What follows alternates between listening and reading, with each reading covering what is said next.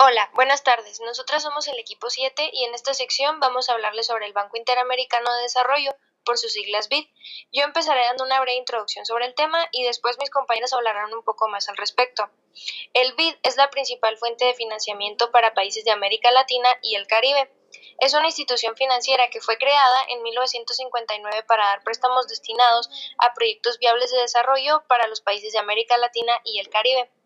Parte de su función es ofrecer asesorías en los diversos proyectos de desarrollo de cada país. Actualmente, el BID es el mayor banco regional del mundo y es la fuente principal de financiamiento para proyectos de desarrollo económico, social e institucional del Caribe y de América Latina. Los obstáculos que éste enfrenta son la exclusión social y la desigualdad. Dentro de América Latina, más de 80 millones de personas viven en una pobreza extrema este problema afecta tanto a mujeres como niños, pueblos indígenas y afrodescendientes. Estos grupos son los grupos más vulnerables a problemas macroeconómicos. En este sentido, una de las funciones del BID es ayudar a redactar políticas sociales para impulsar la productividad y también el crecimiento económico. En la baja innovación, la región es una de las más atrasadas en cuanto a la productividad y el problema se hace más grave en zonas rurales. Esto se debe principalmente a que la fuerza laboral de América Latina no está suficientemente capacitada. Los mercados financieros no tienen tanto capital y a tanto informe normal. En cuanto a innovación, hay muy bajos niveles de inversión privada y pública en investigación y desarrollo, así que hay una diferencia muy marcada frente a otras regiones. No hay integración económica.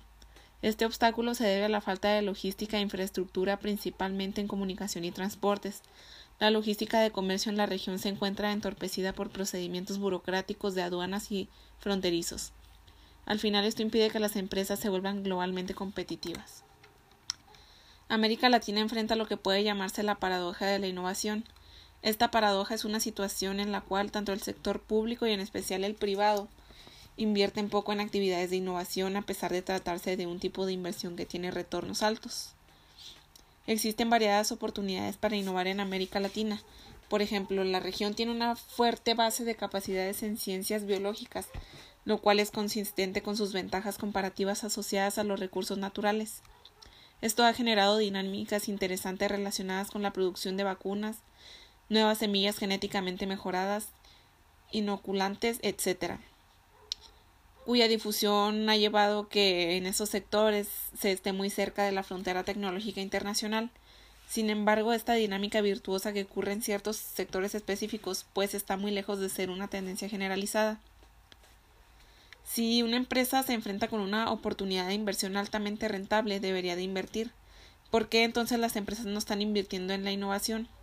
Pues la respuesta tiene que ver con que existen una serie de anomalías en el mercado al momento de lidiar con la innovación que no ocurren cuando tiene que evaluar a otro tipo de inversiones, mm, como por ejemplo la construcción de una carretera o un edificio o la adquisición de un tractor para producir soja, por ejemplo.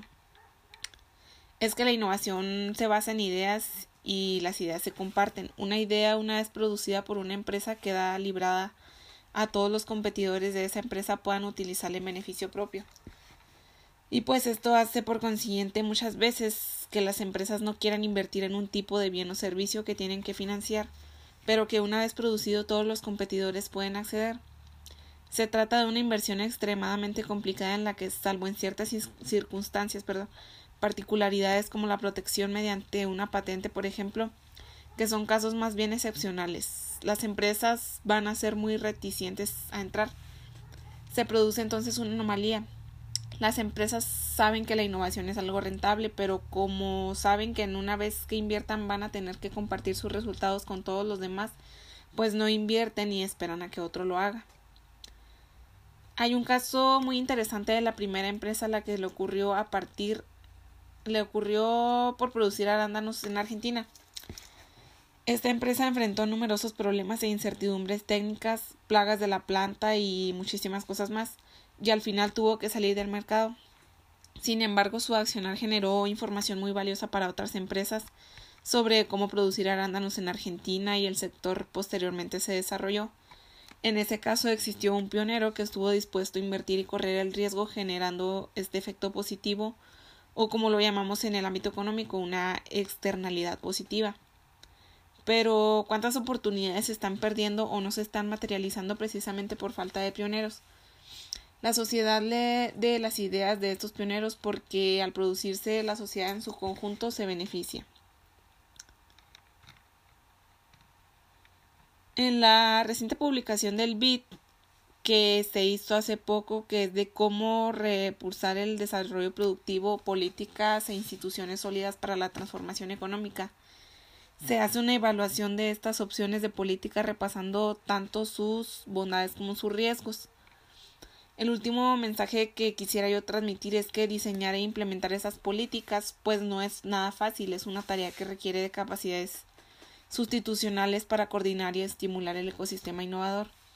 Y sobre todo para poder altamente identificar a aquellas empresas que tienen el problema y no empresas que dicen que tienen un problema pero no es así, lo que puede generar un mal uso de los recursos públicos destinados a compartir el riesgo de innovar.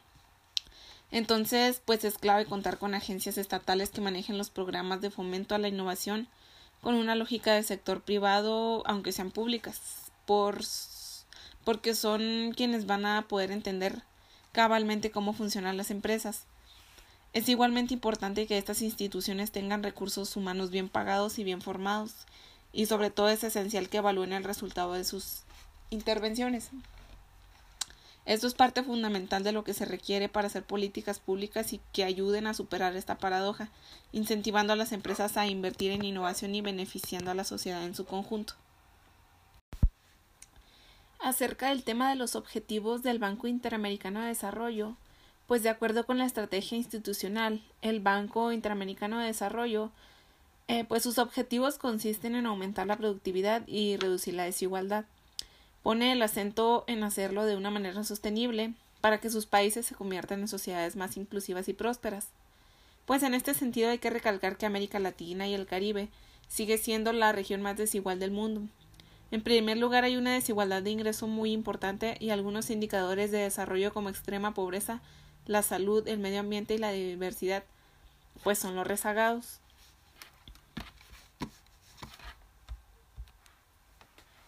El Banco Interamericano de Desarrollo es la principal fuente de financiación multilateral para proyectos de desarrollo en América Latina y en el Caribe, como ya lo mencioné.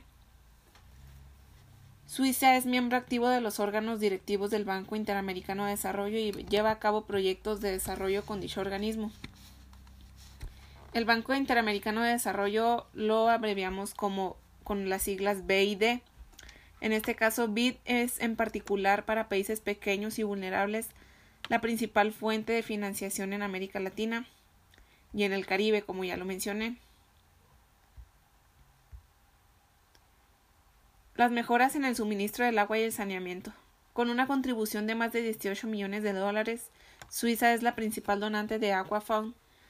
Se trata del principal instrumento del BID para dar cabida a inversión destinada a mejor el acceso sostenible a la infraestructura sanitaria de suministro de agua potable.